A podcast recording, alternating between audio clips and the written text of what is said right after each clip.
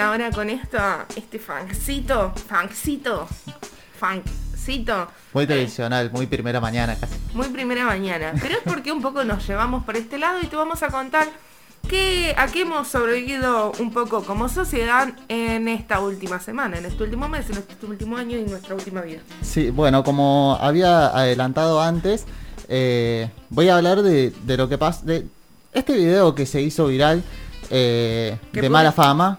Sí. Mala fama estaba comiendo con un Instagramer que se Con la chabona. Con la chabona. ¡Eh, la chabona, loco! Bueno, y el representante de la chabona justo está filmando ahí para las redes, lo enfoca a mala fama. Y mala fama tenía la mano encanutada abajo de la remera de su nieta en ese momento y la saca rápido y ¿De saluda. la nieta de quién? ¿De la nieta de mala fama o la nieta de la chabona? La nieta de mala fama, tengo entendido que es. Ah, yo pensé que era la nieta de la chabona. Eh, Fuente de canelones, diría nuestro Sí, no, productor. la, la verdad yo leí, en, en los posts que leí, decía su nieta haciendo referencia a mala fama, así que. Era la nieta de mala fama. tengo entendido que es la nieta de mala fama. Eh, más allá de esta situación puntual y de todo lo que se pueda decir sobre mala fama, que yo creo que ya se ha dicho un montón, eh, lo que pasó puntualmente atrás de, de esto me pareció que dejó en evidencia una falta grande de, de conocimiento sobre cómo tratar estos temas, sobre cómo hablarlos, tanto en los, no, Charlie. en los medios, en la, en la gente quienes eh, de, de buena gana le dieron difusión y en todo, toda la repercusión que, que tuvo este tema. Sí, porque a ver, convengamos que los cuerpos de las mujeres y de las niñas sean vulnerados es una, una línea común, es algo común, es algo que pasa. El tema es cómo comunicas esos hechos, porque por ejemplo, si vos estás publicando, así como vos decís, ¿no? Para hacer el bien, para difundir, para tratar este tema, la imagen de la niña, ya la estás un poco cagando, porque no podés pasar la imagen de la menor siendo vulnerada. Claro, lo, lo que sucede para, para que se para que se entienda, en, en esa que es una intención de escrache hacia mala fama, de decir, "Ah, miren lo que está haciendo Hernán Coronel. eh, Hernán También- Coronel se llama mala fama. Claro, el cantante de mala fama. En, en un cierto sentido también estás escrachando la cara de, de la nena, porque la estás marcando y después la van a ver, la van a reconocer y van a decir, ah, ella es la nieta de mala fama. Entonces, en ese sentido hay eh, una- un término que se llama revictimización, que no estoy seguro si lo estoy usando bien, pero hasta donde tengo entendido es ahí, de que cuando esa persona se vuelve a ver a sí misma en esa, en esa situación una y otra y otra y otra vez, vuelve a revivir esa, esa situación de la que fue víctima. Sí. Entonces, en- desde ese sentido es que muchos medios de comunicación, así como mucha gente en sus redes sociales, que bueno, la gente en sus redes sociales no, no tiene por qué conocer sobre ética periodística de difusión, eh, pero sí podría conocer sobre educación sexual integral, que es ahí a donde quiero llegar.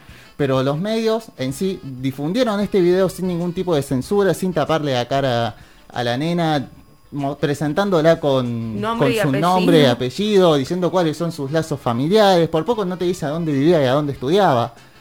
Entonces, esa, esa situación es no, no saber cómo manejar eh, un caso así desde el periodismo, desde los medios de comunicación. Al igual que la gente compartiendo este video también sin ningún tipo de censura y haciéndole a esta persona revivir constantemente.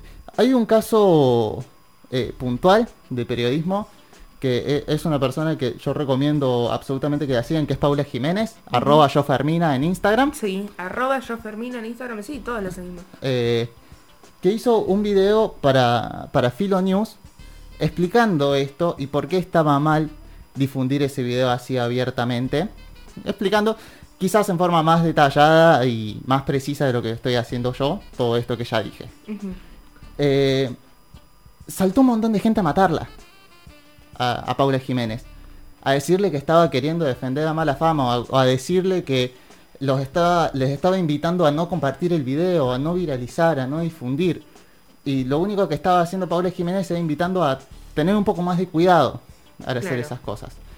Entonces, tratar de, de comprender. Si quieren, vayan a. ¿No a- tenemos el audio de- del de video. Paula Jiménez?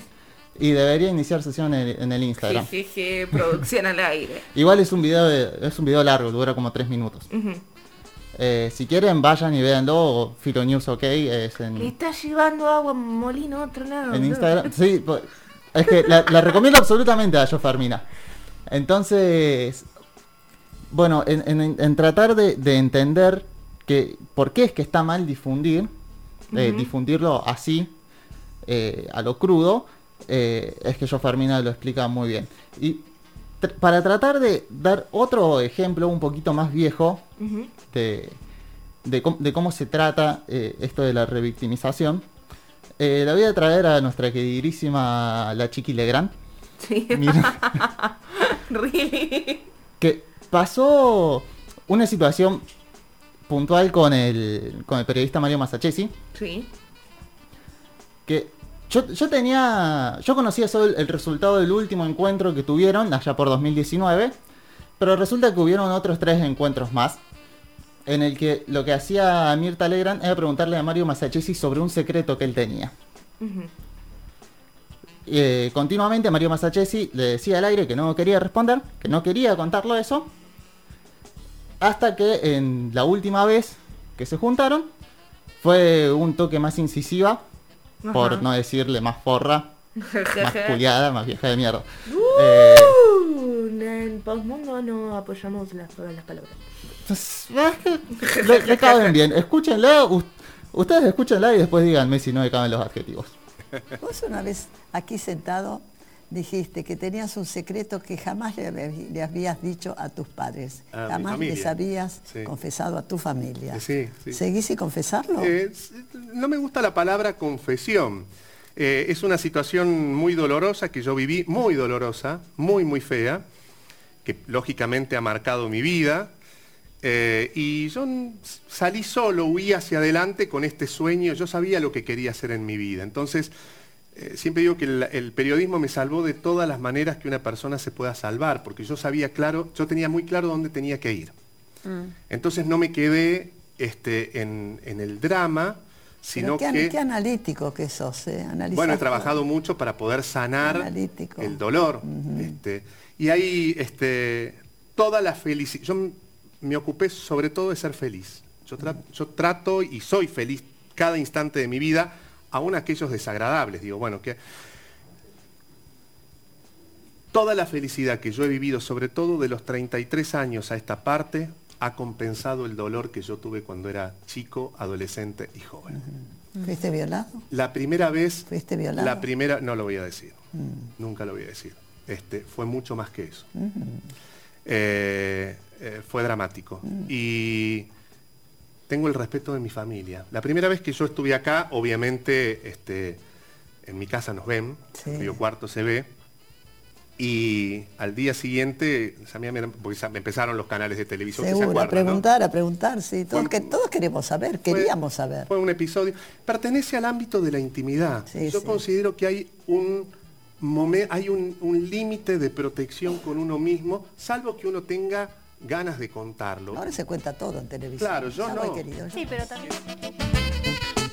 Ahora se cuenta todo en televisión, querido. Qué vieja forra. ¿Ves?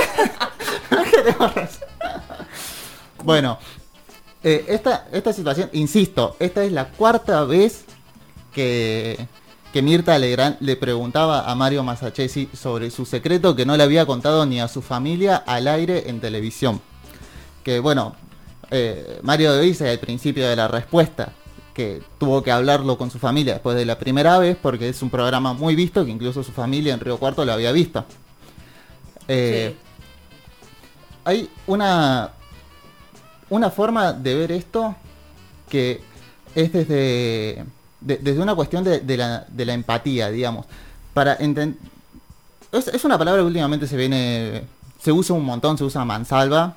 Pero para Eh. una cuestión de empatía, entender que en los medios de comunicación no se puede hacer esto.